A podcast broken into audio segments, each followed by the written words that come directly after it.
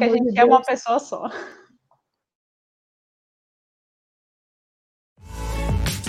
Começa agora. Big Three.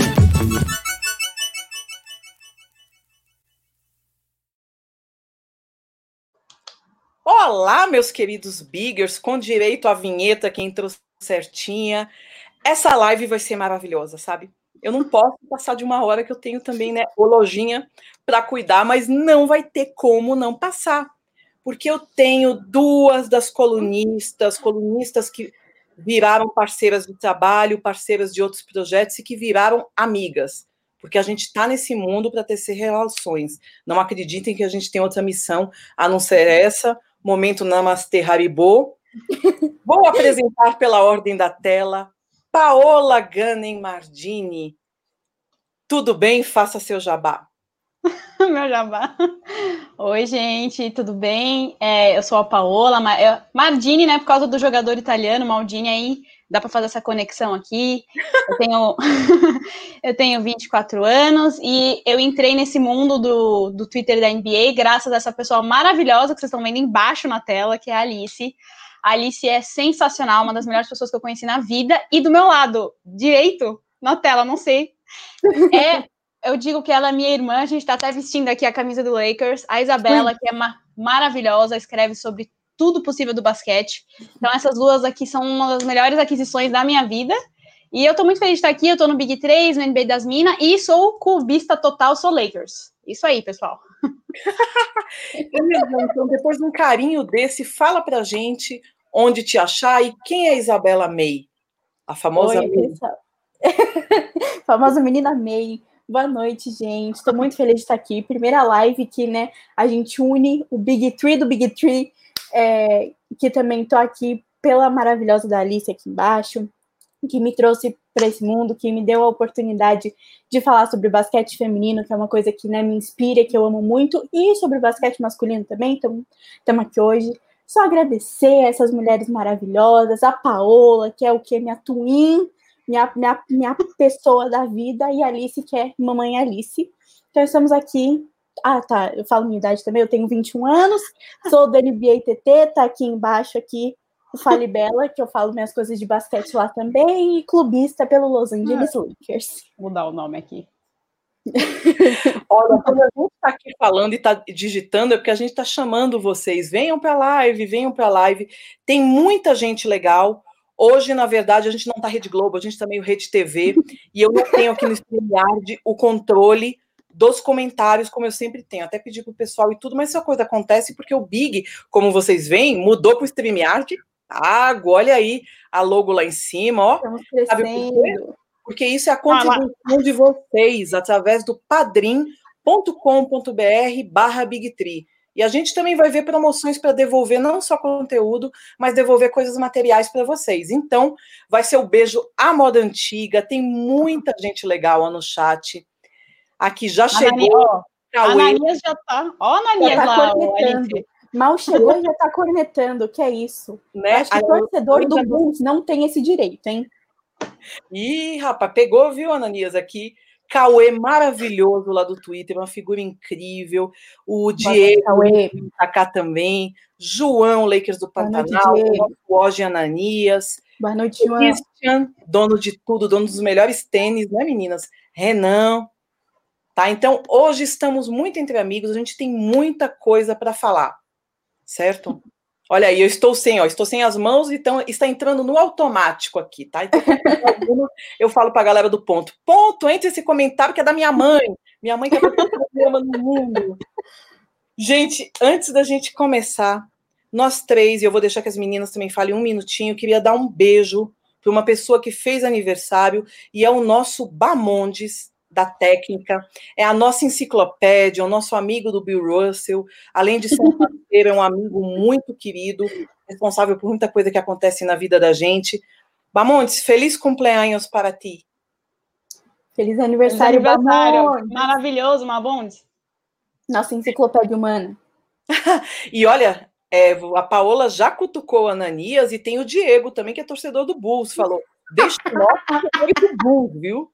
Ah, então vem aqui, gente, a gente vem aqui. Deixa, a gente deixa. Tá, você pode. Tá liberado. Nossa, Priscila Armani entrou aqui. Eu tô com vergonha da Priscila, porque ela vai ser a convidada do Mexicanices e eu não mandei a pauta para ela. Vamos falar segunda-feira de sexualidade na live. Ai, que demais. Com ela, que é a dona do sexo explícito, tá? Então, Priscila, não mandei porque eu tava aqui, viu? Mas Meninas, sem mais delongas, essa temporada vai começar na terça-feira, dia 22. Estamos vendo muitas coisas pelos amistosos. E a primeira coisa que eu vou lançar para Paola é o seguinte, Pau, o isso é o apelido como chama aqui, eu chamo ela de Paulinha. Então, Paulinha, é bonitinho. No México, todos os apelidos são as três primeiras letras das pessoas. Né? Então, é Mar, Mar, Tel, Fer, Pau. Paulinha, Orlando Magic vai permitir até 4 mil pessoas dentro da arena. Eles uhum. primeiro vão fazer uns testes com poucas pessoas e querem aumentar para esse limite. Queria saber sua opinião sobre isso, se tem tudo para dar certo ou não. E quero fazer um parênteses importante. O Ron DeSantis é o governador da Califórnia e ele é um super aliado do Trump, inclusive é até um dos poucos que ficou né, que ficou mais leal a ele quando tudo começou a desandar nos Estados Unidos. Então, também a gente tem essa decisão de 4 mil pessoas na arena, num governo que não só é republicano, mas é republicano e apoiador do Trump, e que a gente não se semelha com o pessoal negacionista, anti-vacina, que a gente vê lá no Brasil. Então, Paola, Orlando Magic, 4 mil pessoas, vai dar bode ou não? Que bom que você trouxe essa, essa informação aí que eu não sabia e explica totalmente o porquê dessa decisão que vai dar bode total, né? Desculpa, eu estava lendo. É, tem o Utah Jazz, que acho que vai deixar também, né? Para infelicidade do Mogli, também, porque é uma outra escolha errada. O Cleveland, são poucos os times que estão liberando. Mas assim, eu estava lendo as medidas de segurança, são aquelas medidas que todo mundo tem, assim, ah, é distância, álcool e gel, você não pode ir com mochila, mas não é nada de efetivo. Então, Obviamente não tem sentido nenhum em você liberar 4 mil pessoas. É muita gente, vai dar bode demais. Eu sei, assim, que cada vez mais tem sido feito testes com jogadores, e acho que de 10 de dezembro para cá, teve só um teste positivo. E a gente nunca tá sabendo muito bem quem é, porque os técnicos estão escondendo, apesar de ficar muito óbvio quem é. Mas, Alice, como você me deu a oportunidade de falar, deu bode, vai dar muito bode. E acho que talvez comece, dê muito errado e depois eles voltem atrás. Mas para mim, a medida melhor seria como o Lakers, por exemplo, já que sou clubista, né? Anunciou já faz mais de um mês que não vai ter torcedor no estádio, no ginásio. É o cuidado que a cidade de Los Angeles está tendo. Isa, você agora tem um novo amor, que é Mark Gasol. Mark Gasol saiu do Raptors e foi assim brilhantar teu time. Ele já tem a carteirinha de irmão de ídolo, então ele também, mesmo no final de carreira, vai tentar construir um nome. E o Mark Gasol falou que acha um absurdo que algumas pessoas querem que a vacina seja primeiro para atletas e, em consequência, jogadores da NBA. Então fala disso para mim. O que, que você acha? Bom, eu acho que é uma coisa que vai acabar acontecendo, né? Eu acho que sempre acabam vacinando primeiros atletas por conta né, de toda essa preocupação de estarem viajando, sempre estarem em contato um com o outro. O, o, entretenimento é uma coisa que acaba sempre sendo muito forte, embora eu não concorde, eu acho que né, existem muitas prioridades, as pessoas deveriam ser a prioridade, não os atletas, mas concordo com o Mark Gasol, eu acho isso um absurdo e é uma coisa que eu acho que vai acabar acontecendo por esse risco que eles correm de não estarem mais jogando em uma bolha, né? Por estarem já viajando, frequentando outras cidades, hotéis, centros de treinamento. Então, é isso. Mas ah, eu queria falar uma coisinha, aproveitar, porque tenho duas coisas para falar. Eu também pensava, como o Gasol falou, só que assim, primeiro que eu acho que tem um desconhecimento por parte dos atletas sobre o coronavírus, deu para perceber muito com os tenistas, eu não sei quem acompanha tênis, mas eles pareceram bem ignorantes. O próprio Gasol falou assim: ah, um, um, o vírus não afetaria um corpo de um atleta de 35 anos da mesma forma. A gente já viu que é uma loteria total, então acho que ele não está muito bem informado também sobre o vírus. Mas uma coisa que eu achei interessante no artigo é que falam que, na verdade, talvez sirva você vacinar primeiro os atletas para a sociedade que está ainda muito reticente quanto a se vacinar, ver a eficácia da vacina e talvez ser convencida, principalmente que a gente está vendo que tem muito negacionista. Então, talvez uhum. nesse sentido seja interessante vacinar os atletas, não porque a gente quer priorizar eles, mas talvez para servir de propaganda, porque a gente está vendo que no Brasil tem uma reticência enorme, né? uma, uma influência, né? A NBA acaba sendo uma voz muito influente para todos os torcedores e realmente o movimento antivacina em pleno quase 2021 é realmente um absurdo. Mas realmente pode funcionar como uma influência de dizer, olha, segura, a gente está fazendo isso, então vocês podem fazer também, vá, tome vacina. o pecado geral, né? Toma vacina. Verdade, Isa. O pessoal do chat está super dizendo, a Nania dizendo que é um absurdo, o João, que é estudante de medicina, não existe argumento que sustente jogos em arenas fechadas. O Diego Rideu também dizendo que tem muitos donos que são negacionistas, né? A gente só pensa que isso é coisa da esfera da NFL, mas na NBA também tem isso. E isso é uma pauta, gente, que a gente, como influencer de NBA, como escritor de NBA, como nós três somos, e muitos aí do chat também, a gente também tem que dar esse papel social, né, meninas? Para isso também. A Ana está aqui, a Ana também é no nosso grupo, e sempre pega na questão social, Paola e Isabela sempre colocam isso como tônica dos textos ou como um detalhe muito importante. Então a gente também tem que chamar, porque lembra daquele slogan: o esporte é vida, o esporte é saúde? É isso mesmo. Ó, se Lebrão não virar o jacaré, muita gente vai vacinar. Menina, ele Ai, vai ele vai virar um crocodilo da África, enorme. Poderoso, Maravilhoso. Inquebrável. Inultrapassável. Ele, ele Mas... já é, né? O Lebron deve ser realmente muito duro, né? Mas. Mas eu disse. e, uepa, passa o unicórnio, que nem os caçadores, que tem o canal dos caçadores, né? Quando Não, no, no braço, assim, bater no Lebron deve ser quebrar a mão na certa. Amiga, eu também acho que ele é muito duro, viu, amiga? Não faz meu tipo, não, mas eu também confio. Pronto, já fomos para o momento baixaria para ser nossa, para vocês falarem para o pessoal chamar a da sala, né? Vamos agora para um assunto Renan, nosso colega, nosso grande advogado, que vai tirar a gente de fria se a gente falar besteira aqui. um vídeo para gente. Técnica, coloca o vídeo do Renan.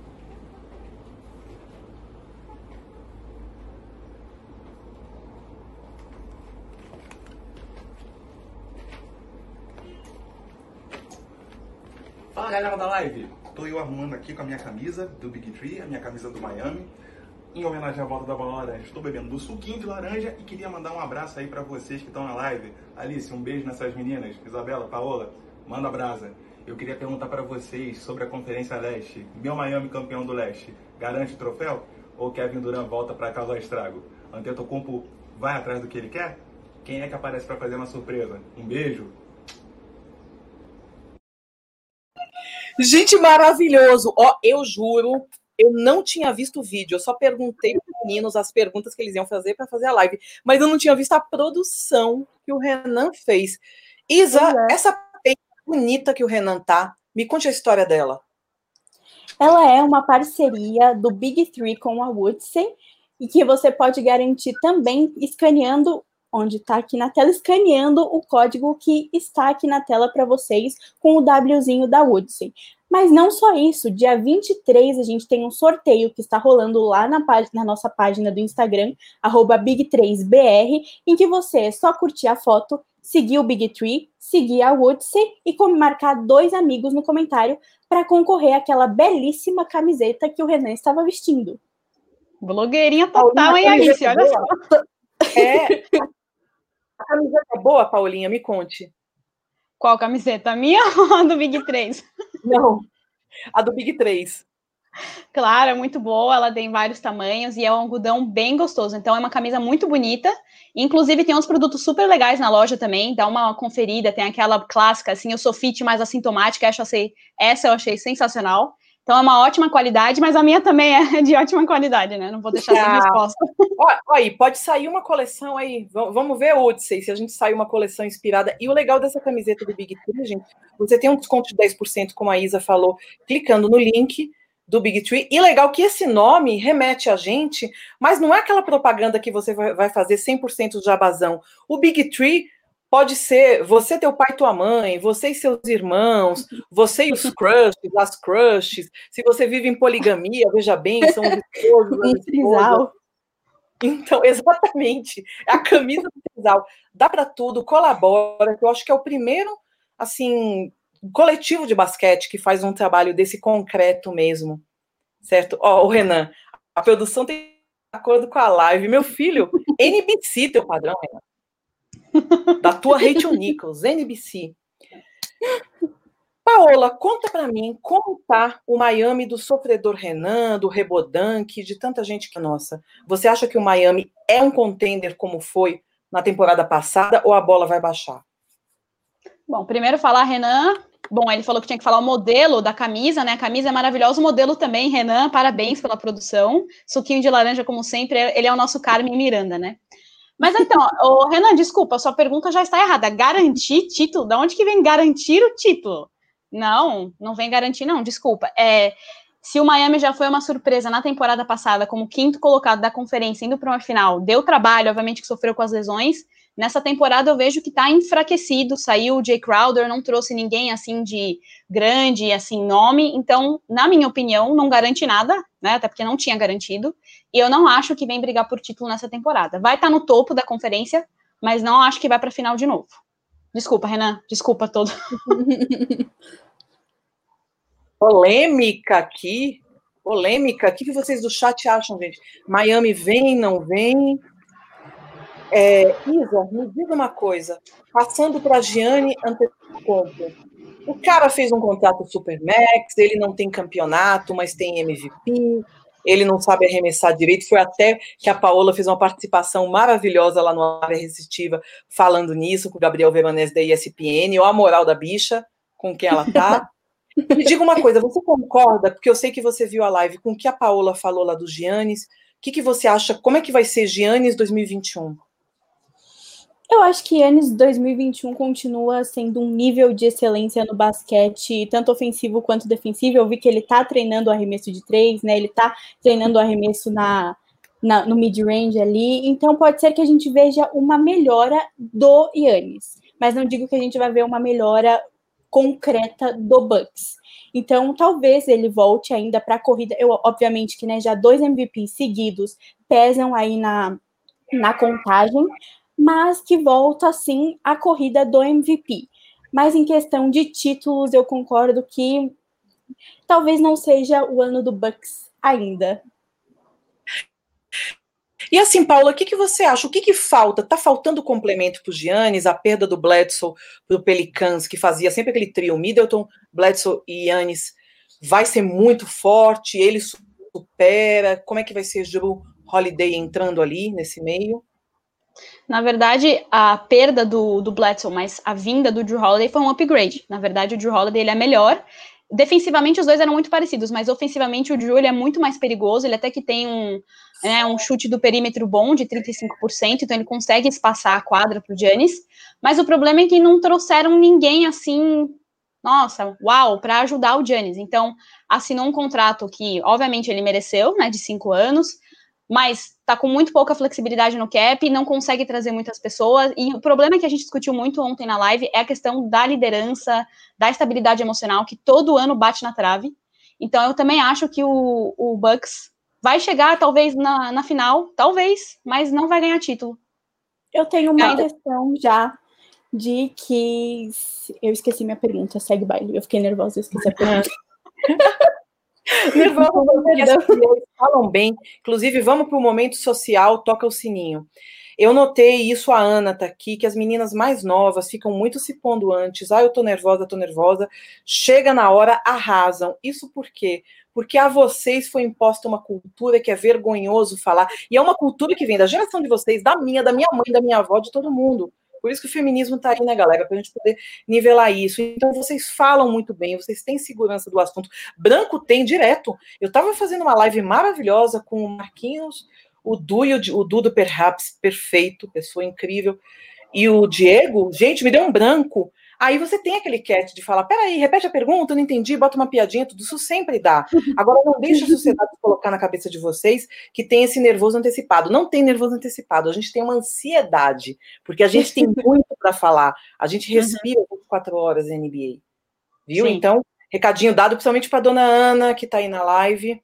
Viu? Escutou, Ana? Lembrei a pergunta se vocês acharam que foi um erro do Yannis pegar um contrato máximo, obviamente multimilionário, mas se foi um erro querer ficar tanto tempo no Bucks sem a possibilidade, só com a possibilidade de sair num quarto ano com a player option. O que, que vocês acham?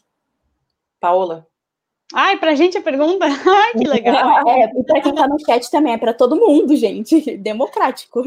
Então, a gente discutiu muito isso ontem também na live sobre essa questão de título e de ser um ídolo da franquia. E o Yannis, ele foi draftado na 13 terceira escolha, na 15 quinta escolha, em 2013. E ele chegou em Milwaukee com 18 anos. O agente dele estava falando assim: então ele está se tornando um homem em Milwaukee. O pessoal cuidou dele, cuida da família dele. O ídolo dele era o Kobe Bryant, que foi leal ao Lakers. Então acho que isso foi muito o motivo dele ficar em Milwaukee. E assim, eu acho que ele tem um time que é bom. Ele acho que vai melhorar. Ele nem chegou ainda no auge físico, que costuma ser, João, me corrija, entre 27 e 30 anos. Então ele está comprometendo todo o auge dele de físico como atleta ali ao Milwaukee. Acho que é uma ideia, uma escolha bem legal de lealdade à franquia que escolheu e deu tudo para ele. Ele veio e ninguém nem sabia quem o Giannis era quando ele chegou no draft. E olha quem ele é hoje. Então, assim, eu achei que não foi um erro, acho que foi legal com a franquia talvez possa custar para ele um título, mas grandes jogadores não tiveram títulos e não diminui quem eles foram para a história da competição, da liga, né? O Diego Rideu estava dizendo aqui que ele acha que falta um ala lá para o Giannis. E é verdade, né? Porque o Giannis não faz exatamente bem essa parte. Olha, gente, eu tenho uma pessoa, a Ana vai desmaiar agora, que fala que o Giannis, não vou revelar quem é, uma pessoa que interage muito comigo, que o Giannis é um Ben Simmons melhorado. E eu caí na risada. Meu Deus! É, que aquele falou a tranquilidade do cara. É uma brincadeira, uma piada, né? Gente, outro contender que está se revelando aqui que o Bamondes tocou aí na live, o Washington Wizards. Os caras estão no último ano aí do técnico Scott Brooks, trouxeram o grande pupilo dele, escrevi para isso sobre o área, para isso no área, Russell Westbrook, John Wall botavam para fora que era a grande cobra do vestiário lá. É, Bradley Bill já está mais suave. Você vê que só está entrando agora no primeiro quarto, mas, por exemplo, no último jogo do Washington Wizards, eles jogam hoje de novo. Dos dez primeiros pontos, Bradley Bill meteu oito. Inclusive, o outro foi uma bola de três. Estava em cinco, ele meteu oito. Tem o Raulzinho brasileiro, Davi Bertans, que é um pivôzão lá que faz a parte dele. Bela, você acha que dá caldo esse Wizards? Assim, vai até aonde o Wizards com Westbrook? Acho que com certeza vai mais longe, até pelo Westbrook. Acho que ele se torna uma peça central do Wizards. Com certeza vai mais longe. Não acho que o, o título do, do Westbrook venha com o Wizards, acho que vai ser bem difícil, mas no papel é um time bem interessante, né? Um time que trouxe adições muito boas, então vai mais longe, acho que com certeza chega aos playoffs, não, não vai ser eliminado no play-in. Vou chutar aqui mais longe ali um quinto lugar, talvez, mas que ainda não é um ano de título, não, se vier algum ano de título. é, bom, o Mogli fala que cai na primeira rodada de playoffs. Paola, o que você acha do teu Westbrook? Paola é advogada e advogada do Westbrook também. Advogou Defensora número um. Tem pois é, eu, eu, a Érica Porto. Ela foi do Westbrook. Olha, gente, eu, a Érica Porto e a Ana, que está aqui no, no chat, somos as defensoras advogadas do fã número um do Westbrook. A Alice escreveu um texto maravilhoso no área sobre a relação dele com Scott Brooks. Inclusive, a filha do Scott Brooks era fã número um do Westbrook, que essa tem bom gosto. Então, assim. gente, quem não gosta do Westbrook, né? Eu não entendo. Então, né, calma aí, gente. Parem de falar mal dele. Eu acho que ficou um time muito interessante. Eu sei que o Bradley Beal era muito apegado ao John Wall. Ele falou que vai ser muito difícil ficar sem um amigo que já era basicamente um irmão. Mas tem um time bastante interessante, né? Como eles estão citando aí, o, é a Hashimura, né? Isso, é a Hashimura. Tem o Bertan, tem o, o, brasileiro também. E acho que o Bradley Beal com o Russell Westbrook formam um encaixe ali de ala armador bem interessante tem o técnico que é muito próximo do Westbrook, e além disso tudo, eu acho que a gente está voltando a ver o Westbrook com uma felicidade em jogar, porque a gente, eu li que ele ficou bastante surpreso com a cultura relaxada do Rockets, que, por exemplo, eles iam ver sessão de filme e o Harden não tinha chegado, e aí o Westbrook falava, começa a ver sem ele, então. Então o Westbrook é um cara muito aplicado, Acho que ele vai encontrar pessoas também assim em Washington. Também não acho que vem para título, mas eu acho que o Westbrook sabe disso, principalmente no leste que agora ficou bem mais forte. Mas acho que chega ali para uma sétima, oitava colocação ali para ir para um playoff e provavelmente cair na primeira rodada. Concordo com, não sei se foi o Ananias que falou, Diego, não sei, mas concordo também. O Mogli, Mogli.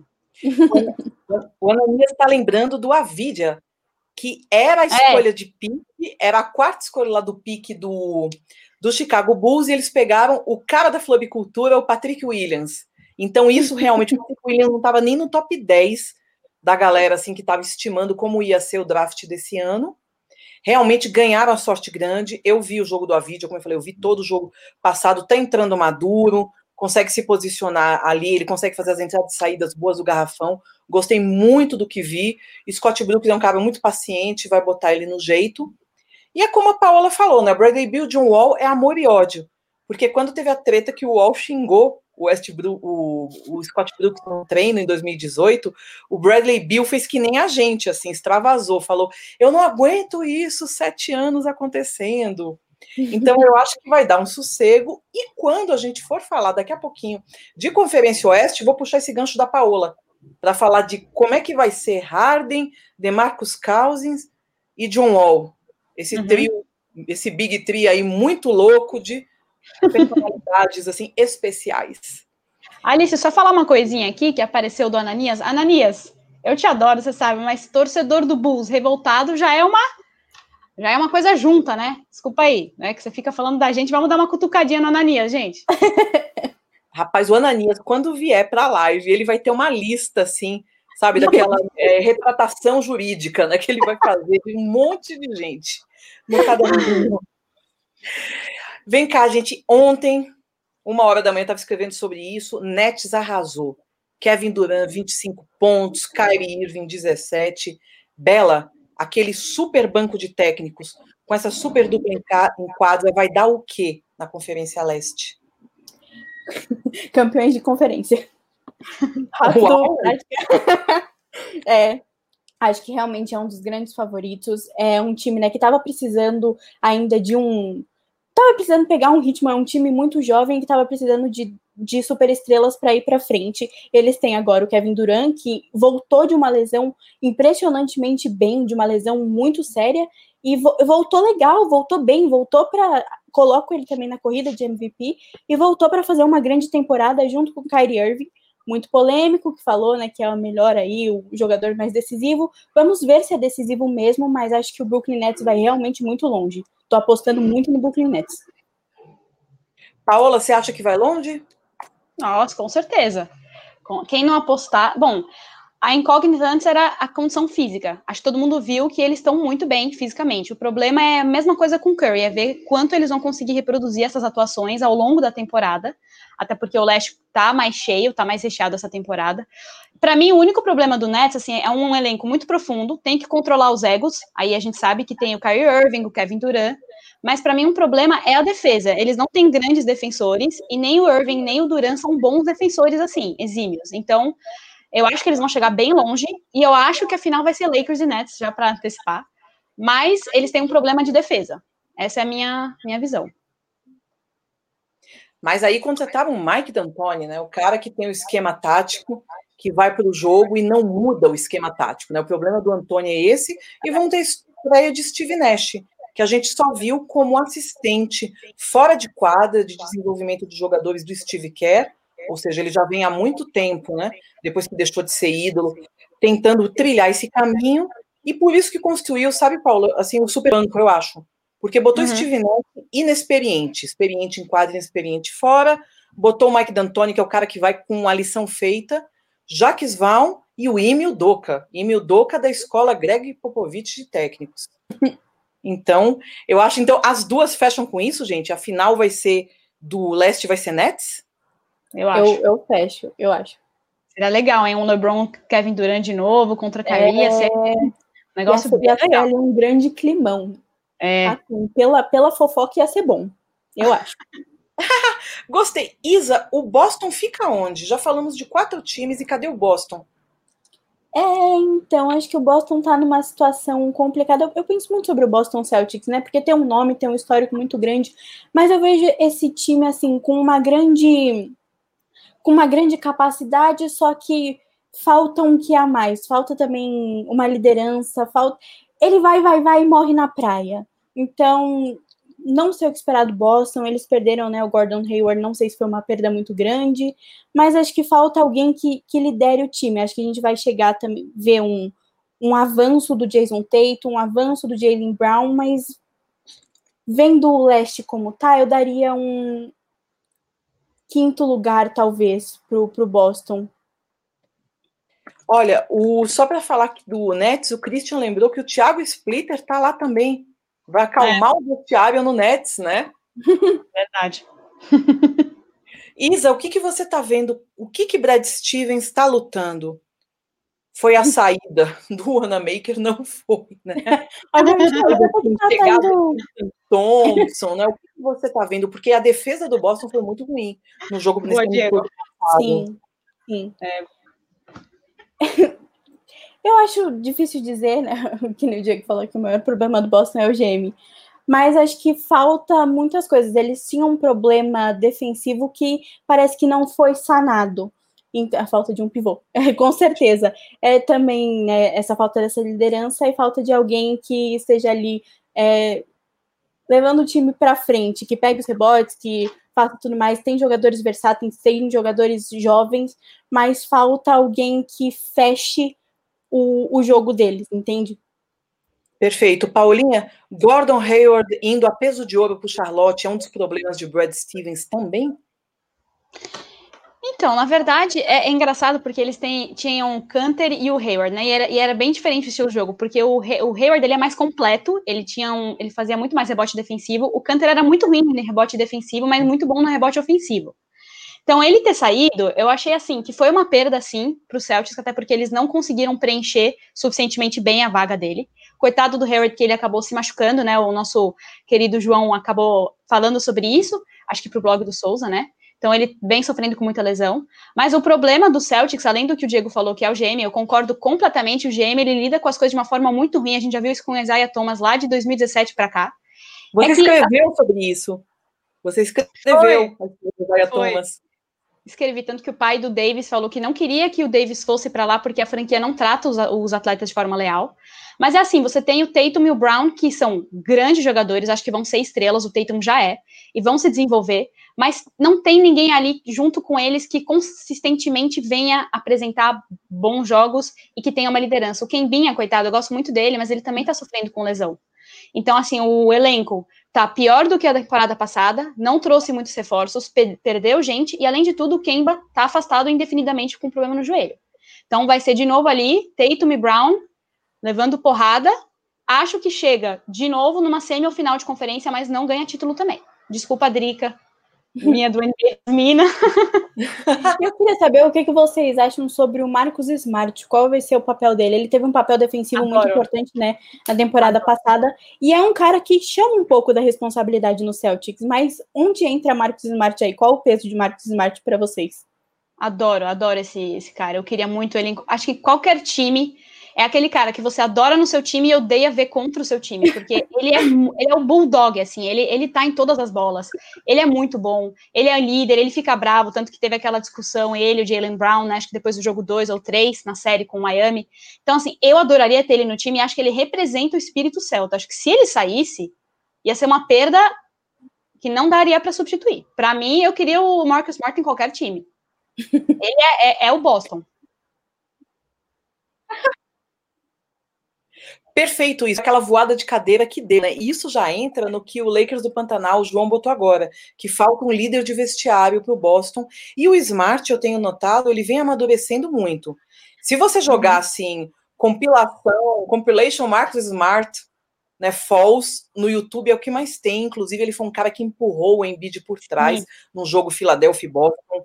O Embiid caiu, gente, feito coqueirinho, assim cortado, e ele é um cara muito alto, Embiid saiu correndo. Só que eu venho notado que, apesar da briga de cadeiras entre eles, em quadra, o Marcos Smart tem tido um gênio muito melhor, tá tendo um controle, né, de um QI emocional muito interessante. E assim, eu boto ele e PJ Tucker. São dois pitbulls, assim, dois caras que realmente queria no meu time para poder fazer todo esse esquema de defesa antes do, do garrafão. E às vezes o cara até dá uma armadinha de vez em quando, sabe? Não tão habilidosos, mas eu sei que eles conseguem um pouco levar a bola, proteger. Isso principalmente, como a gente falou de Houston, PJ Tucker, e o Smart, que tem que proteger o Tatum. É, você falou a de cair. A capacidade defensiva dele, né? Não está sempre muito acho que tinha um jogo que foi, acho que não sei se foi contra o Houston ou contra o Clippers, que eu gosto muito desses confrontos, que a bola tava quase saindo, ele se jogou no chão, ele pegou por trás, assim, quase caindo e, e devolveu pro time, assim, ele é muito raçudo. É esse cara, você quer aquele cara que todo jogo vá lá e faça o máximo pro seu time ganhar. Então, assim, eu adoro o Marcus Smart, acho ele sensacional. Nossa, a galera aqui do chat, ó, o Christian dizendo que o Smart afina a flor da elegância, o Diego já quer colocar no time dele, Dona Anias, o Smart, tá vendo? Tem mercado pro cara, né? Não é exatamente um Lord inglês, mas esses caras briguentos, assim, tipo vaca, tipo, ele tem lugar no time. Vamos ver o vídeo do aniversariante da semana, Bamondes, o que, que você tem a dizer pra gente? Olá, amigos do Big Tree. Aqui é Rodrigo Bamondes e hoje eu estou aqui para dar as boas-vindas para Isabela e para Paola. Sejam muito bem-vindas. Vocês estão entrando aqui com o pé direito, gravando o primeiro episódio com a Alice Vira-Lata, pessoa sensacional. E para começar muito bem, vamos envolver os times de vocês, ou melhor, o nosso time, o nosso Los Angeles Lakers e árbitros. Qual juiz vocês acham que seria quais árbitros seriam os melhores pro Los Angeles Lakers e quais que vocês querem que passem longe do Lakers? É isso aí. Um grande abraço e toca o podcast. Ó, oh, o Bamundes. E olha que legal, o Bamundes que inseriu o vídeo dele, porque como ele é da técnica, ah. ter sido né? um exercício, Ananinha, explica pra gente, você que é psicólogo, um exercício de auto confiança e colocar. Vamos lá, gente. Falei disso quando teve. Teve Lakers e Portland, galera, essa semana? Teve, né? Não. Portland não. Não, Portland não. não. lembro se foi o Lakers e Phoenix ou foi o outro amistoso do Lakers ainda com Clippers, que uma pessoa falou lá no árbitros, né? Ah, já começou a roubalheira. Vamos, gente, NBA é um negócio de milhões. Depois do escândalo, na década de 2000, de Tim Dunnery, que era a máfia mesmo italiana, a máfia de apostas envolvida e comprando, a NBA toma todo e maior cuidado com isso. O juiz não pode nem botar, gente, em caça-níquel de Las Vegas, não pode botar nem moedinha lá para vocês verem, nem eles, nem família, eles têm um controle de olhar imposto de renda, olhar os ganhos da família muito grande. Quais, quais são os árbitros ideais para Lakers? Essa formação que está tendo nos amistosos. Bill Kennedy e Leon Wood. Contei a história dos dois na coluna Árbitros, no área restritiva, que sai toda quinta. Né, a luta do Bill Kennedy, do primeiro árbitro gay, que saiu do armário, e do Leon Wood, que ele foi um jogador draftado. Eles são caras, gente, que têm mais de 30 anos de experiência juntos na liga. Então, para apitar LeBron, para apitar Lakers, que foi campeão, obviamente a gente precisa contar com um crew chief e um referee, que é a primeira e segunda posição, de pessoas com experiência, porque nos amistosos a gente está vendo que às vezes apita um curtife com 15 anos de experiência, vem um referee, que é a segunda posição de quatro, e o umpire é aquele pessoal que está estreando, que veio da J-League e da WNBA. Então eu acho que uhum. para Lakers como eles escalaram. Pelo menos chief e referee precisam ter muitos anos de experiência. E aproveitando de Costa Oeste, ontem aconteceu uma coisa que é da época que o Bamondes gosta. No jogo Portland e Denver, gente, o umpire, que ia ser o primeiro juiz canadense na NBA, deu piriri, teve uma intoxicação alimentar, não enquadra. Então, os pobres do Brian Forte e o Carl Lane, Carl Lane já é um senhor, que era o segundo árbitro, ficaram correndo, não puderam fazer a triangulação, até falei disso na coluna também sobre é, aquela defesa de aquela falta defensiva de três segundos e falta ofensiva.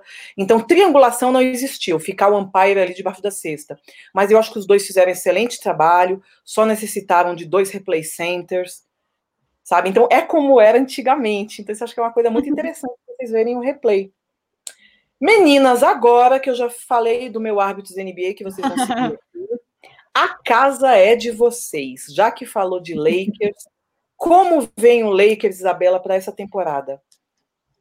Vem, eu vejo muito fortalecido e obstinado a manter um bicampeonato, aí é a fazer o back-to-back -back acontecer, né? Eles, eles se desfizeram de peças importantes, Dwight Howard, né? E o Danny Green, vou colocar ele como importante, mas com uma leve controvérsia, mas trouxeram pessoas que vieram somar nesse elenco. Mark Gasol, Montrezl Harrell, Schroeder, o melhor sexto homem né, da liga, eu não canso de falar isso, porque eu acho realmente muito relevante. E o segundo melhor, que é o Schroeder.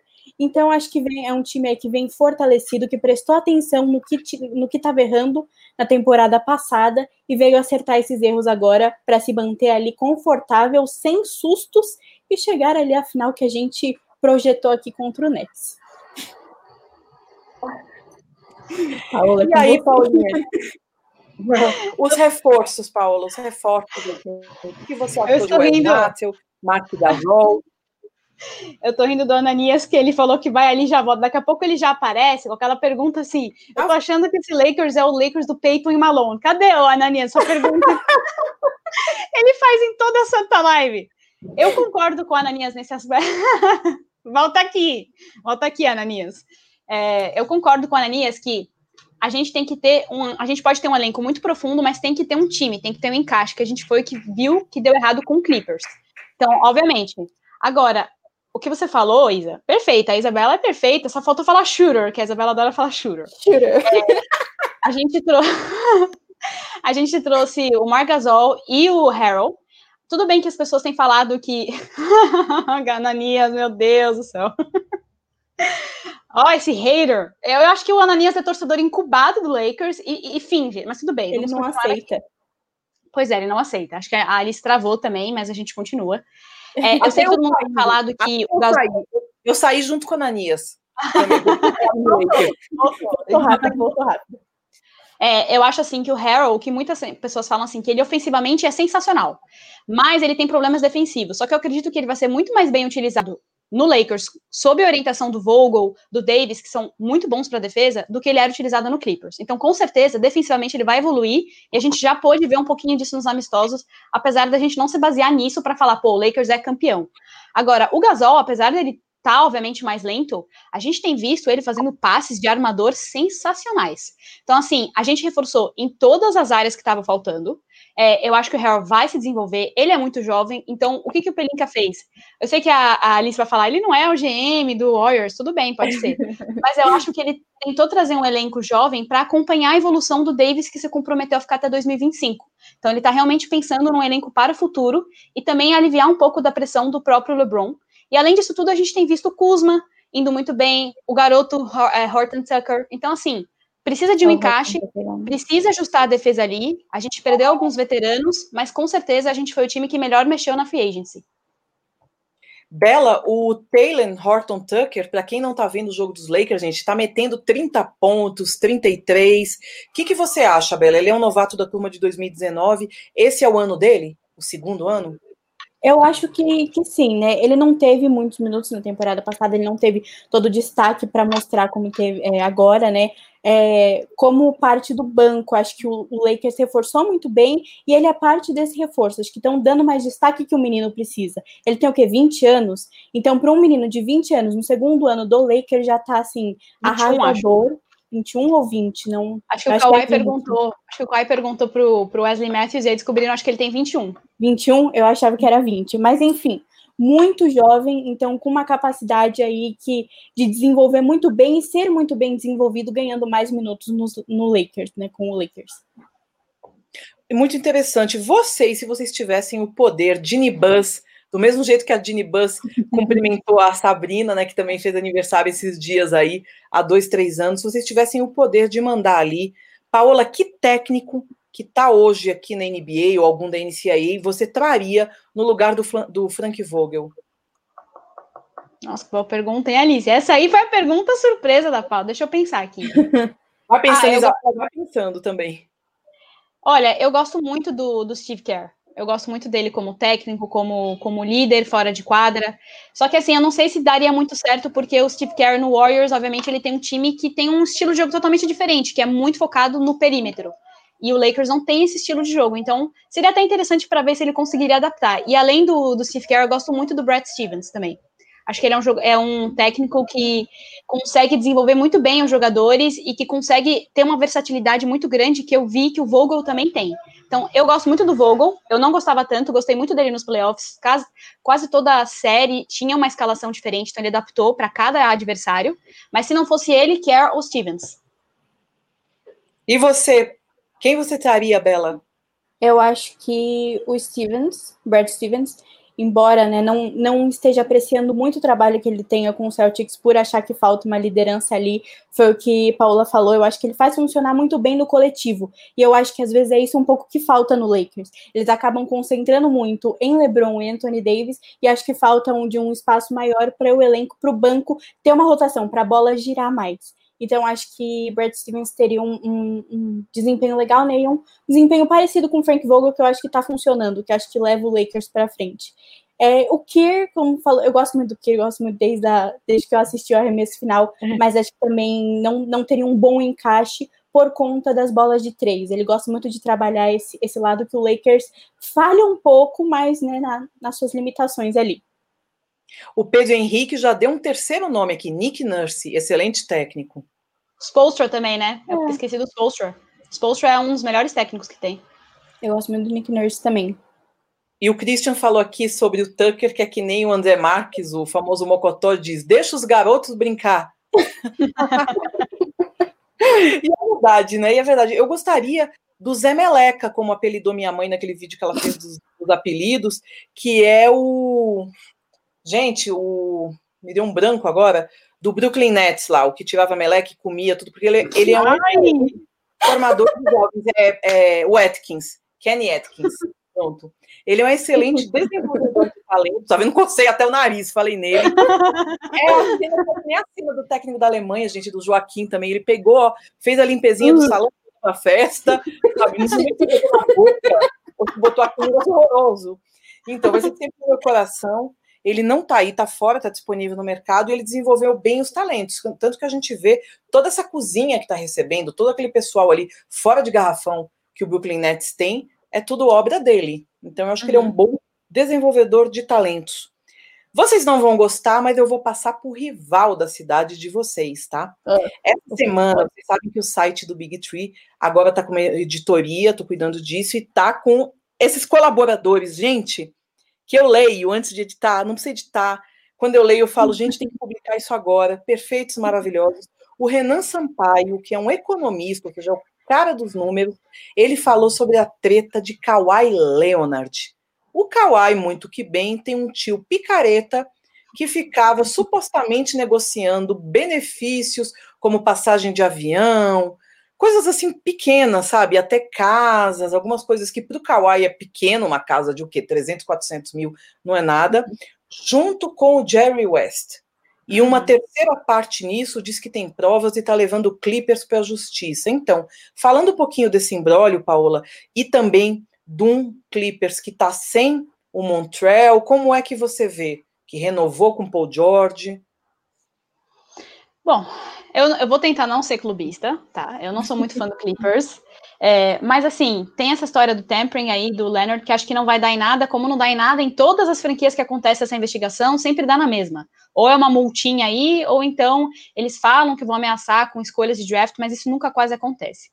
O Clippers, eu acho assim, eles perderam o Montrezl Harrell, aparentemente o Clippers não queria que ele ficasse, achei isso bem esquisito.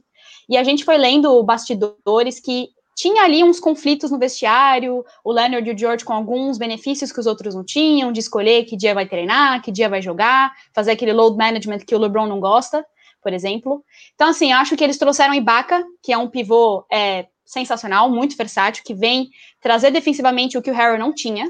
Mas eu, sinceramente, acho que o Clippers está um pouco enfraquecido em relação à temporada passada não trouxe um armador de tanta qualidade que eles estavam precisando suprir e estão precisando se provar, que estão sob muita pressão depois do vexame que foi a temporada passada, o tempo inteiro se achando com as propagandas, né? LA Way, New King, e aí perderam depois de estar tá ganhando de 3 a 1. Então acho que eles são, claro, favoritos também, deve estar tá no top 3 da Conferência Oeste, mas também não acho que eles vão ganhar. Vai depender muito do Paul George, do Kawhi realmente chegarem para jogar e ter uma sincronia ali do time. Então, justamente o que o Ananias está falando, o elenco é mais fraco, mas com o Ibaka fica mais forte, ou seja, deixa, claro que não é na mesma posição, mas o Montreal foi para o Lakers e chegou o Ibaka, são dois treteiros, vai juntar ali com o Beverly e com o é. Williams. Como é que vai ser essa chave de cadeia aí que você vê do Clippers? Quem? Eu ou a Isabela? Isabela, né? A Bela. Eu acho que vai render um, um, uns momentos interessantes no, no jogo Mas, tirando isso, o Williams é um jogador muito bom que complementa muito bem tanto Kawhi quanto Paul George. É, Ibaka vem né, para a defesa para fortalecer como um pivô. Acho que faltava isso no Clippers também. Só que coloco no Clippers também uma falta de liderança. É um time que, pela temporada passada, a gente via entrar em quadra completamente perdido. Ninguém tinha um, uma força de, de puxar a equipe. Então, concordo que não coloco muito como os favoritos, assim. Não sei se colocaria como terceiro, sabendo que o Mavs vem aí mas coloco lá em cima, só que ainda um time com muitas limitações e que não, não fez as melhores escolhas, não, não teve uma movimentação suficiente na free agency. Mas a chave de cadeia acho que vai ser legal, vai ser divertido de assistir. Até porque, todo dia. É, no, no, jogo que teve contra o Clippers do Lakers, Pat Beverly fez ali um, um trash talk pesado com o Montrezl Harrell. Fiquei assim, hum, Vamos com calma. calma aí. Olha o Pedro Henrique, eu gaitei assim por dentro de rir, ele dizendo que o Paulo Jorge está ganhando 226 milhões para meter é, airball, coisa fora da tabela. Pedro, você e a minha avó de andadora, assim, seria uma dupla muito melhor. Assim. Sabe, o Kobe check da vida. Gente, vamos agora fazer a felicidade da galera, porque a gente vai falar de três outros contenders da Costa Oeste que a gente nunca pode esquecer: o uhum. Warriors, Nuggets, Dallas Maverick. Bela, escolhe um desses três assim e me fala como é que vai ser nessa temporada. Hum, vou escolher o Nuggets. Ah, mentira! Não sabia! Mas acho também que coloco ali como segundo lugar da Conferência Oeste, se não for o primeiro, mas é um time que funciona muito bem, muito redondinho, é um time jovem, é um time versátil, que está sobre um, um, técnico muito bom que sabe desenvolver uma equipe. É uma equipe que tem liderança, é uma equipe que tem Jokic. Para mim, quem tem Jokic tem basicamente tudo. O cara tem terra agora, né? Ele defende, ele ataca, ele arma, ele enterra. Então, tem Jamal Murray também. Eles têm um, um terceiro lugar, que eu esqueci o nome dele. Harris. O, o Gary Harris. Gary Harris, Gary Harris é... também vem como uma, uma terceira força aí, né? Eles perderam um jogador, mas acho que vem muito firme, vem muito redondinho. Então, coloco ali Denver Nuggets lá em cima. Que é um time gostosinho de assistir, e a Alice concorda comigo, né? Super, super. E o jogador que ela falou que perdeu, gente, foi o Jeremy Grant, que foi lá para o Detroit Pistons. Acho uma grande perda, sabe? Uhum. Eu, eu, gostava muito da atuação do Jeremy Grant. E tem o Michael Porter Jr., né? O nosso terraplanista mais querido, que mete bola de três, meteu quatro bolas de três no, no jogo, justamente sem árbitro. Colocou quatro. Paola, sobrou para você o Dallas de Mark Cuban e os Warriors. Vai com qual? Vamos, eu não sei se o Ananias está aí ainda, mas como ele gosta tanto do time, eu vou, em homenagem a ele, para ele não ficar bravo comigo, Ananias, te adoro, vou falar dos Warriors. É, eu acho assim, foi muito triste que o Clay se machucou, nem tinha começado a temporada, ele sofreu a lesão de Aquiles, já encerrou a temporada, mas o Curry tá vindo aí, tá muito forte, acho que outro dia ele, não sei se ele fez 16 ou mais de 20 pontos no terceiro quarto, então ele tem feito muito ponto todo jogo, tem o Wiseman que tá, assim, impressionando todo mundo. Tem o Draymond Green que tá voltando também. Eu vi que ele também teve problema de Covid, mas parece também tá em ótima forma. Eu acho que tem o Wiggins, né? Acho que ontem no jogo o Wiggins, é, Curry e o. Acabei de falar o nome, esqueci. É o Kelly Uber. Acho que o Kelly Uber tinham feito uns 60 pontos juntos. Então, assim, acho que o, o, os Warriors vêm muito fortes para brigar pelo topo da conferência. Não acho que vai brigar por título, mas acho que os Warriors vêm muito fortes aí, ainda mais também para meio que honrar a falta do, do Clay Thompson. Então, acho que a gente não pode esquecer nunca dos Warriors e do Splash Brother, né? Sem o plural aí, que o Curry é. pode sim. o Curry pode sim. sim é a, é, a depender da consistência que ele traz durante a temporada, ele pode ser sempre um MVP, porque ontem a gente estava discutindo que para MVP eles adoram histórias, narrativas, né? Então imagina uma volta do Curry sendo MVP, pode acontecer, os Warriors sempre têm que ser considerados. Aí, ó, Ananias, tá vendo? Curry, em homenagem a você. No terceiro quarto, Paulinha, ele fez 16 pontos. Então, é. realmente, é uma volta, assim, do Curry MVP. Fiquei com o Dallas Maverick. Eu acho que o Dallas, eu até falei na live que eu fiz do Dallas com área, com o Vitor lá do Mavis Brasil. falei que daqui a três anos eles estão, três anos, quatro, forte contender para título, que é justamente, ironicamente, quando o Lucas já começa, o contrato dele já expira. Mas Mark Cuban tem um compromisso pessoal de manter essa dupla Porzingis e Luca, certo? Eles têm Tim Hardaway ali, não me agrada muito na posição, mas é o que temos. O jantar, perderam o cara das bolas de três, que é o Seth Curry, que foi lá trabalhar com o sogro no Filadélfia. Então, eu acho que vai precisar de uma reestruturada. E estava conversando isso até com a Ananias. Eu acho que é um time bom para o Yannis pousar no futuro. Sim. A Ananias sempre fala isso, né? Não é que a gente fala do, dos Lakers assim, porque realmente eu adoro a NBA toda e não tenho problema nenhum com o time, com nada certo? Por exemplo, tem um árbitro, não é que eu defendo o árbitro, tem um árbitro Tyler Ford que eu não posso ver a cara, porque é o cara que chutou o Nurkic quando ele estava fraturado. Então, eu tenho meus maus humores também. Mas essa é. história eu acho muito fraca essa narrativa de que o Yannis vai para os Lakers porque o irmão tá lá. Ele pode ir para os Lakers por uma par de motivos, mas essa narrativa, muita gente se fia nisso. Não, é um comecinho, o irmão dele tá lá. Eu acho uma narrativa fraca. Ele vai por outros uhum. motivos, tá? Concordo. Então, vou agora. Fala, pode falar, Paulinha. Não, só ia falar que ele já tem um irmão dele, né, no Bucks. Tipo, o Tanazes está com ele no Bucks. Acho que essa narrativa do, do Costas trazendo ele pro Lakers não, não faz muito sentido. É só aquelas, aqueles rumores. Não sei se vocês viram, né, o barbeiro dele no domingo, que postou um texto de tipo, é, obrigada por todo o serviço prestado, faço o melhor para você e pra sua família. Acho que era meio que dar um bait, assim, pra achar que ele vai sair e no final ficou. É o mundo É o mundo das Kardashian, gente. É, é, é todo mundo quer a fofoca, né? É, Vou puxar aquele fio que eu prometi a vocês do Houston. Paulinha, hum. me fala como vai ser John Wall e James Harden quadra junto com DeMarcus Cousins. Lembrando, galera, que nos amistosos, no primeiro amistoso que teve, DeMarcus Cousins meteu, foi assim, DeMarcus, o Eric Gordon e o John Wall foi assim, 13, 14 e 17 pontos. E o Gordon é o cara, Gordon e PJ Tucker, eu acho que nunca podem sair do Houston. Mas me conte, Paola, como é que você vê esses três problemas em quadra? Então, hoje eu estava lendo que foi o primeiro dia que todo o elenco estava ativo, disponível para treinar. É, o Harden deu uma entrevista falando que está focado ali, no Houston, onde ele está por enquanto, mas é claro que ele quer sair, então acho que isso acaba atrapalhando um pouco toda a sequência de trabalho do, do Silas. Não sei se fala Silas ou Silas, não sei. Silas. É, Silas acaba atrapalhando um pouco a sequência, porque você tra trabalha com um jogador que você sabe que não quer ficar ali. Mas, assim, pelo que a gente pôde ver, é, o John Wall e o DeMarcus Cousins foram companheiros na Universidade de Kentucky, então eles já se gostam, já se conhecem, tem uma química desde então. Foram super bem nos primeiros amistosos contra o Chicago Bulls. E acho que se o Harden acabar ficando realmente e se dedicar, a gente sabe que o Harden em qualquer time, ele é essencial. Bola de três, faz bom passe, ele é muito bom defensor, apesar de ser subestimado. A gente viu a bola que ele defendeu do Dort no, no jogo 7 contra o OKC. Então, acho que se acabar o Harden ficando ali, é muito interessante. E que nem você falou ali, se tem o Gordon e o Tucker, que eu adoro, gostaria pro meu time. O Tucker que faz aquelas bolas sempre ali do cantinho, né? De três. Então, ficaria um time super interessante, com um técnico novo, diferente do Mike D'Antoni, que não era muito versátil em mudar as escalações. E voltou a não ter mais o small ball. Tem o DeMarcus Cousins, que parece que tá bem também, que é um pivô super versátil.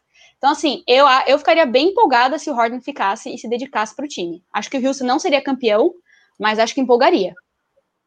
O Demarcus ele vem de duas lesões, torço para que não tenha uma terceira, porque o pessoal do Houston, desde antes dos amistosos, estava notando que ele veio com muito gás para complementar.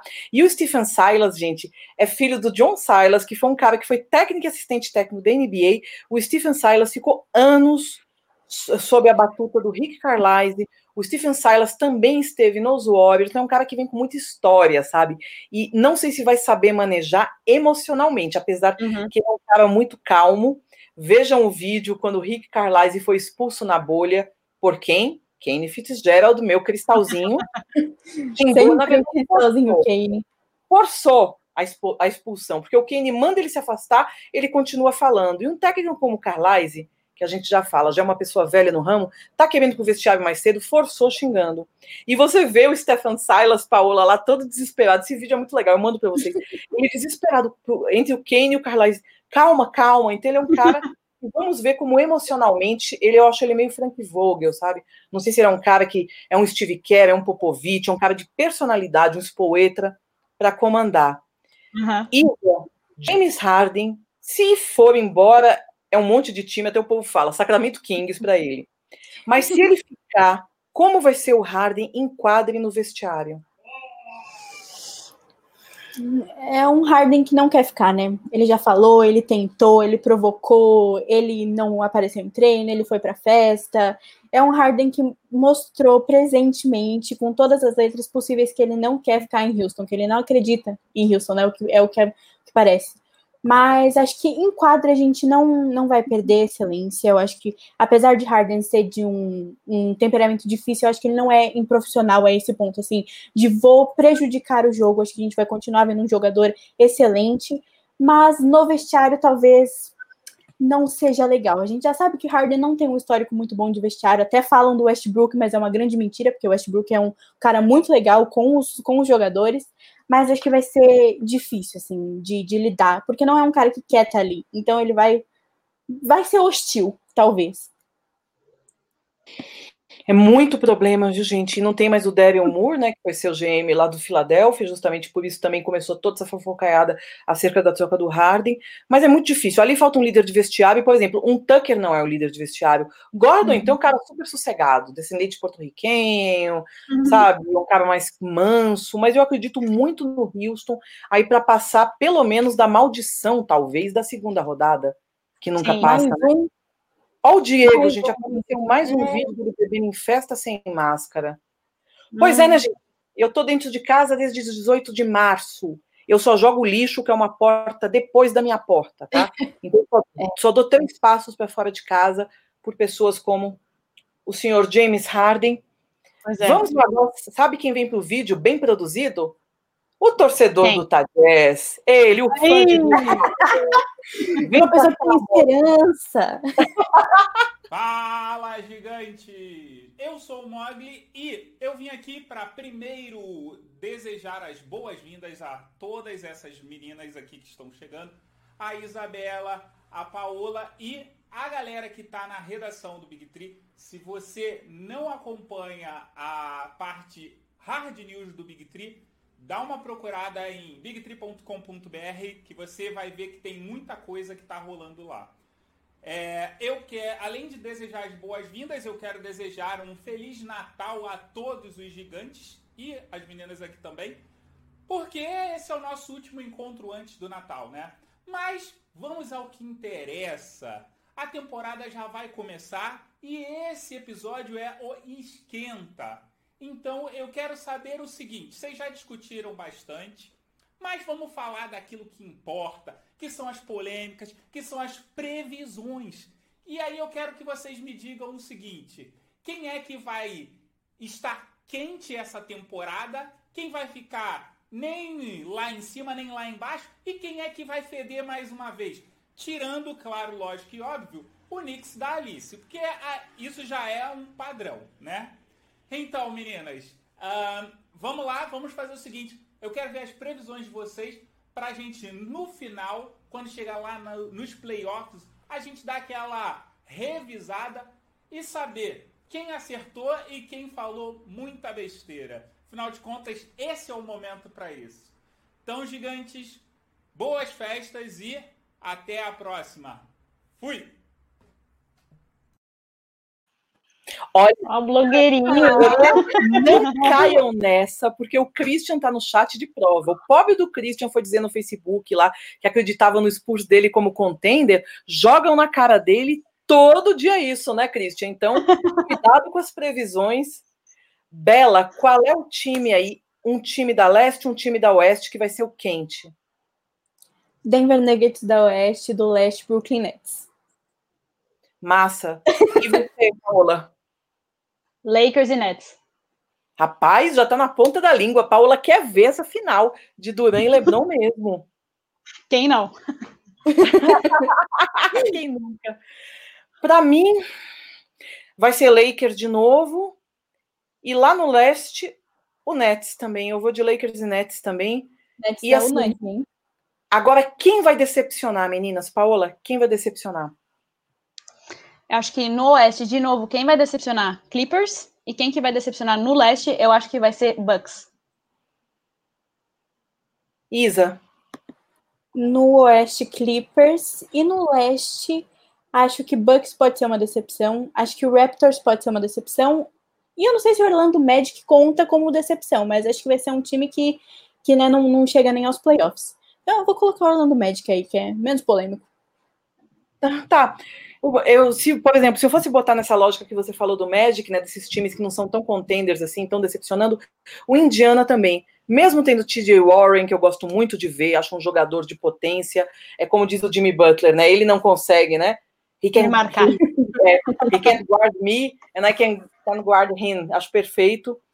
Mas eu acho que decepciona Miami, Toronto e Bucks e para mim, eu acho que é Nets mesmo. E eu acredito, não sei por que, que o Boston não vai ficar nessa pasmaceira que tá, não. Eu acho que o Brad Stevens vai correr ou com contratações ou com esquema tático para poder melhorar o Ties numa defesa, suprir o que o Gordon também fazia. Então eu acredito um pouquinho em Boston, certo? Uhum. Agora, a gente está muito tecnológico. Eu estou chamando assim, produção, faça isso. Vamos ver agora. Nós temos Christian Cadu e Ana dando recado. Pode botar os três na linha já para a gente ver. É o Feliz Natal do Big Tree. Olá, meus colegas do Big Tree. Como vocês estão? A minha dúvida é sobre o meu time, o meu querido San Antonio Spurs. E aí, quando eu falo do Spurs nesse ano, eu estou relativamente preocupado.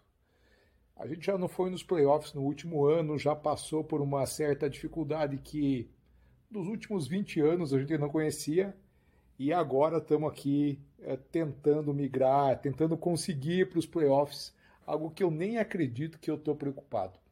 Mas a minha dúvida é principalmente se isso vai dar certo esse ano. O que, que vocês acham que vai acontecer com o meu Spurs? Será que a gente vai chegar ali na beirada de brigar pela oitava vaga, pela sétima vaga, como é todo ano?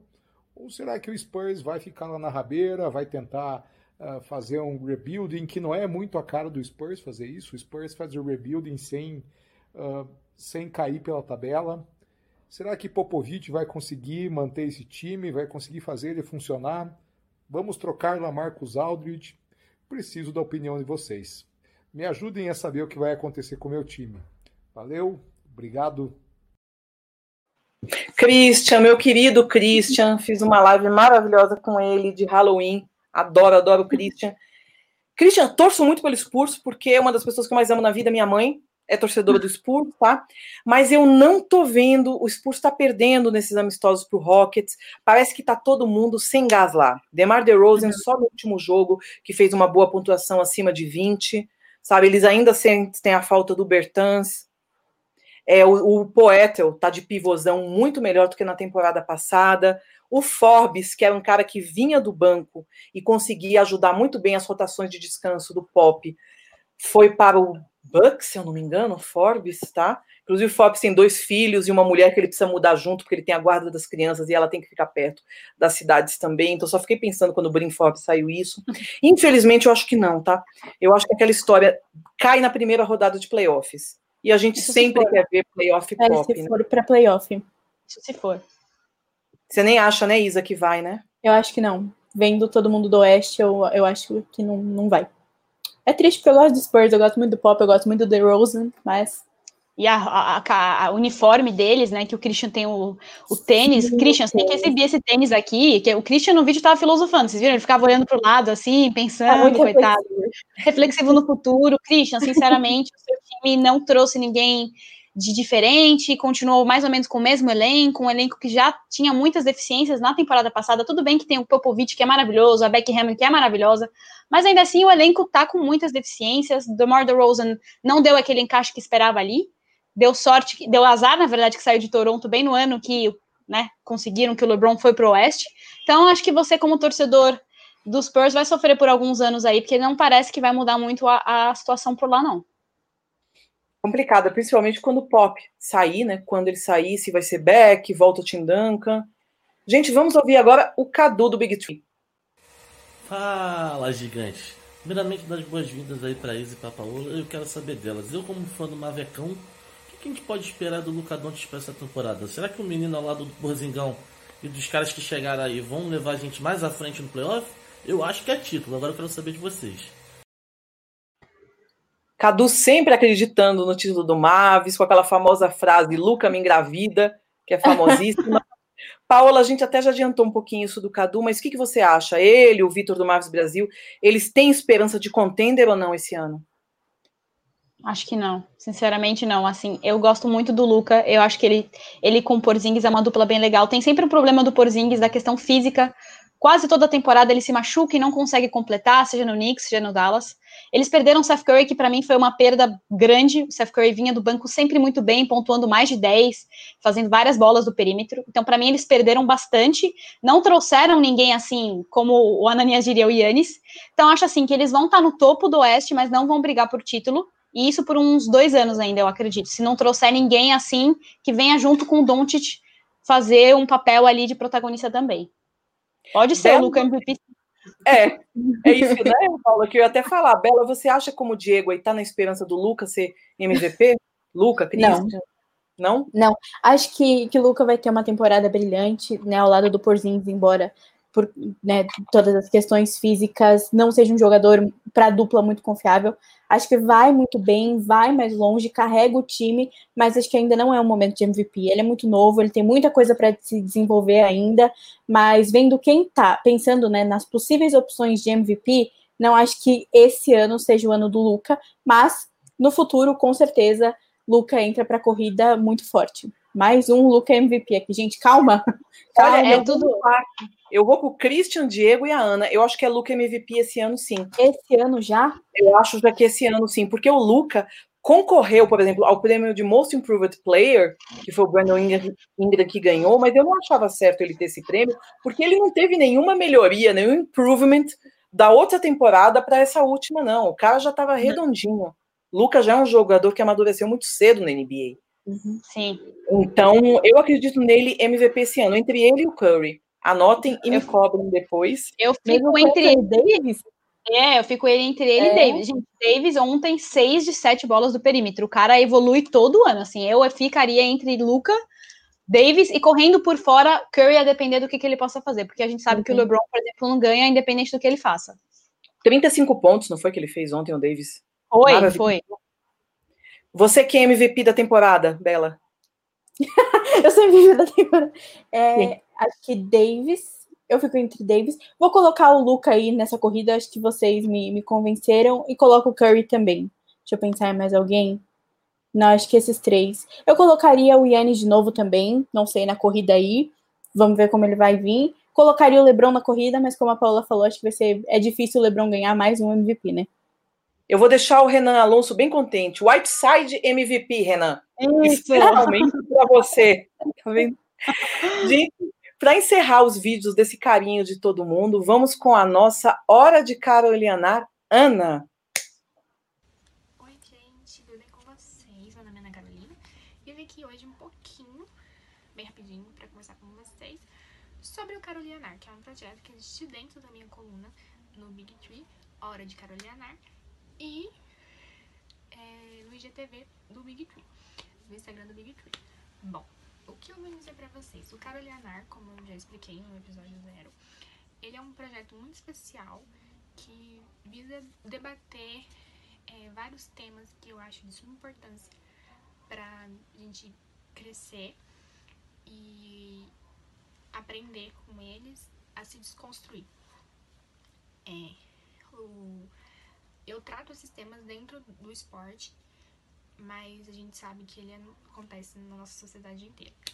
Enfim, é, visando esses últimos dias que aconteceu é, o ato de gordofobia com o Barba, é, foi assim, eu achei muito feio uh, algumas palavras que as pessoas colocaram na TL, que não cabe a mim colocá-la aqui agora, mas saibam que isso é gordofobia. E não é a primeira vez que fazem isso. É, já fizeram isso com outros jogadores, inclusive eu acho que o que mais sofre ultimamente essa questão de gordofobia é o Zion. E esse é um dos temas que a gente vai conversar com vocês nessa temporada, nesse, nesse projeto que meu encontro com o Big Tree. E pegando isso, eu quero mandar, assim, das minhas meninas que estão aí da, do outro lado, que é a Alice a Isa e a Paola. Eu ia falar, eu ia falar Brat, eu já acostumei chamar de Brat. E a Paola é o que vocês têm a dizer sobre isso. Eu vou colocar ênfase na Ilza, porque a Ilza tem um projeto lindo disso, que é muito através do TCC dela da faculdade. E a gente tem coisas bolando, e ela tem bolando alguns projetos a respeito disso. Então, assim, é, como vocês acham que a gente vai tratar sobre isso nessa temporada? É, que as pessoas possam é, ver e começar a tentar entender que elas estão erradas na maneira de falar e desconstruir essas coisas que muitas vezes nós temos que desconstruir. Eu sempre falo isso. Então é isso, gente. Beijo. Ah, meu. Ana é maravilhosa. Tem que... Ela falou do meu TCC, a Ana é maravilhosa. E Hora de Carolina é um projeto incrível que a gente... Esse cabelo dela também é lindo, né? Ela toda é linda. Um beijo. Maravilhosa, ícone. Então, Bela, eu passo o meu tempo para você, Bela, porque você escreveu sobre a gordofobia do Zion. Logo que a gente captou a Bela para escrever sobre WNBA, ela só fez esse pedido. Por favor, posso escrever um sobre NBA? Que era justamente disso. Bela, fala pra gente. É, a situação da, da gordofobia, né, não só na NBA, mas na NBA, no Twitter da NBA no geral, é muito incômoda. É, as pessoas realmente pegam muito pesado com os comentários e a gente percebe que não é nunca uma questão assim só preocupada com a saúde. A saúde vem muito como uma desculpa mas sempre volta como um, um, não reconhecimento da capacidade do corpo gordo, o que né, nem Zion, nem, nem Jokic não achava que chegava a ser gordo, mas são, são jogadores grandes. Zion passou por isso recentemente, emagreceu, voltou e as pessoas já falam disso, e agora a gente viu com o, com o Harden, que voltou mais gordo e as pessoas falam, né, já faz piada, solta que, ah, não sei como vai jogar, ah, caiu a qualidade, sendo que a temporada nem começou ainda. Então, assim, mais do que uma crítica, do que um incômodo, eu, como uma mulher gorda que fala sobre gordofobia, é um pedido para que vocês prestem atenção nisso. Uma pessoa gorda, ela é completamente capaz de jogar e de ter um bom desempenho no esporte, porque vai muito além disso, tem muito da questão da preparação, do mental e tudo mais. Então, parem, por favor, de enxergar uma pessoa gorda como uma pessoa não saudável e incapaz. E é isso. E vamos assistir o, o, o jogo do Harden aí, do Zion, e é isso. Ah, Isabela. Paula resumiu tudo, tudo, tudo mesmo, né? E o projeto da Ana é muito importante, gente, porque a Ana está explicitando isso que a gente já fala, de dar visibilidade a pessoas que não têm tanta, porque o mundo é dos homens brancos, héteros, cis. O mundo é deles. E o resto a gente tem que se virar para conseguir. Peguem na live acho que na penúltima live que o Marcílio, lá do Área, o Marcílio fez um monólogo lindo no final de cinco minutos. Foi quando você estava, Paula? Não, foi sobre, com a Carol, sobre o Toronto. Com a Carol, sobre os negros na NBA Twitter, os negros como influencer, que realmente não tem espaço.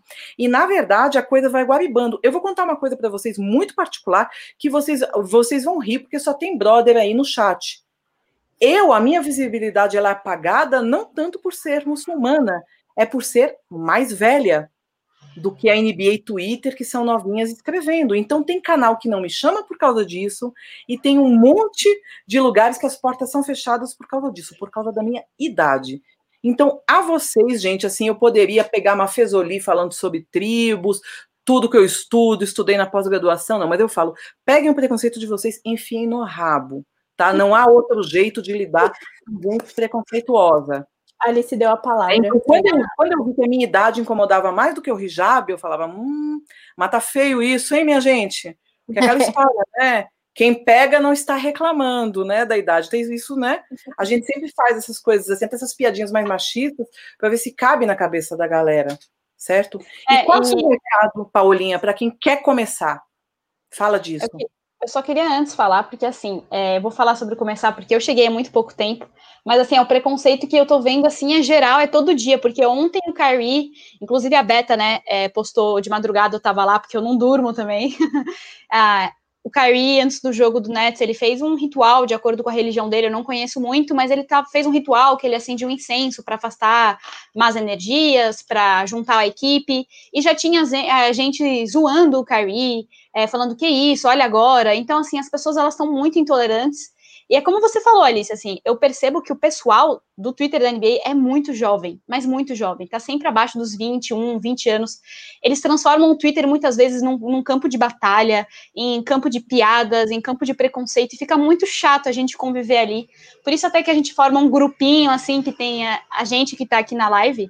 Então fica difícil, assim, acho que as pessoas têm que amadurecer, têm que ler, têm que estudar mais, têm que parar de ser preconceituoso com tudo, com gordo, com negro, com religião, porque é ignorante. Então, afasta bastante as pessoas como a gente, por exemplo. E para começar, é, eu entrei nesse Twitter da NBA aí faz uns quatro meses e a Alice, eu não canso de dizer, vai parecer que eu só puxo o saco da Alice, mas é verdade, gente. A Alice é aquela pessoa, sabe? Tipo, modelo, sabe o comercial de margarina Família Perfeita? É a Alice é a pessoa perfeita, assim. Eu mandei uma mensagem, ela me respondeu em cinco minutos, me deu uma proposta. Ela abriu todas as portas possíveis para mim, para Isa, para Vitória, para Ana, para o Renan, para todo mundo. Então, para quem quer começar, tem que realmente ter um pouco de cara de pau. Bater na porta dos outros. E acho que é muito importante você seguir pessoas que produzam bom conteúdo e não significa quem tem muito seguidor bom conteúdo de pessoas que realmente se dedicam com a qualidade do basquete, com os jogadores, com a Alice que escreve sobre árbitro, que traz essa visão humanizada dos árbitros que a gente tanto odeia. A Alice é maravilhosa. Então, assim, segue a Isabela, segue a Alice, segue a Ana Carolina, segue o Ananias. Essas pessoas são as pessoas que vocês têm que seguir. O Lakers do Pantanal, apesar de ser do Lakers, porque são pessoas sensíveis que produzem conteúdo de qualidade e vão batendo na porta, vão produzindo, e como disse a Carol na live do Toronto, Sigam produtores negros que também fazem coisas incríveis e vão derrubando todas as portas, porque é difícil. Eu sou tímida, mas a Alice Maravilhosa me deu uma chance e eu tô aqui também hoje. Maravilhosas essas meninas. Eu é que tenho a chance, gente. Vamos lembrar, né? A gente ensina aprendendo, aprende ensinando. Geisiane, eu queria mandar um beijo para você, porque você, para alegria das meninas, é torcedora do Lakers Glória e você vai arrancar a camisa do seu amado de Miami, você vai acabar com essa modinha de Miami e colocar ele na linha do Lakers, porque, gente, os dois, né, o Renan e a Geise, era o casal que estava separado nas finais, né? com a camisa do Lakers e o Renan lá com o white side dele, sempre firme e forte. Renan, como é que foi em casa depois do jogo 5? Me conta isso, porque eu estava destruída. Como é que foi? Conta aí pra gente no chat, porque, nossa senhora, que Ai, gente, é a hora da despedida. Eu queria agradecer todos os vocês. A gente vai começar aquele momento jabá, que é onde vocês curtem, para a gente continuar fazendo esse trabalho, trabalhando 15, 16 horas. Eu vou falar uma coisa que as meninas vão tremer agora, porque me contaram. Vocês sabem quem estava na Cocó, escondidinho, assistindo a gente? Ninguém menos do que o nosso sociólogo, o nosso sociólogo boleiro, Sérgio Katz. Ele é muito é incrível. Um ícone maravilhoso. ele é incrível. Ah, então, sigam eu, ele, sigam ele. Aproveite. Eu pirei. A Agatha, do NBA das Minas, ela tem um projeto com o Ian, que é o primo dela, que é o Eu Mudei o Mundo. Eu até gravei um uhum. episódio uhum. sobre Elon Musk, que é uma temática de pod, gente, muito global, uma ideia fantástica que eles tiveram que é de falar de várias pessoas que, para o bem ou para o mal, mudaram o mundo com invenções e com tudo. E teve, assim, uma aula do Sérgio falando do Patrício Lumumba, certo? Que ele atuou na história do Congo contra a colônia, vocês sabem toda a história da colonização da África, como não foi nem colonização, foi uma barbárie tudo que aconteceu, povos oprimidos, e ele foi o maior líder anticolonialista lá do Congo, e o Sérgio falou nisso, um episódio maravilhoso que é aula, viu, gente? E vou dizer a vocês: somos três mulheres, mas somos três mulheres brancas. Quando os negros falam sobre racismo, a primeira coisa da gente é onde eu vou dar porrada nessa pessoa. Nunca contextualizem, nunca falem essas maluquices de racismo reverso. A coisa que a gente pode fazer é: eu tô junto com você, eu sou parceiro, vamos dar porrada naquele safado, vamos derrubar a conta certo? E por favor, seja um queridão que trouxe outro querido que é o Ananias. E vamos de despedida. Vamos lá, muito jabazinho, para ler os nossos textos que saem. Tem todo dia vai ter uma coluna estreando, tudo. bigtree.com.br. Bela, quais são as redes sociais da gente? A gente está lá no Instagram também, arroba Big3BR. A gente está no Facebook com o nome do Big 3 e no Twitter com arroba Big3BR também. Então segue lá a gente, que tem conteúdo todo dia, toda semana que a gente produz e tudo lá é divulgado para vocês sempre estarem ali ó, com a gente. Perfeito. E se quiser dar aquele dinheirinho pra gente do Pedrinho, Paulo, que você chama sempre Pedrinho. gente, eu sou muito ruim com isso, então fiz a colinha do Faustão, tá, gente? não. Só não tá tão pequeno quanto o Faustão escreve, né?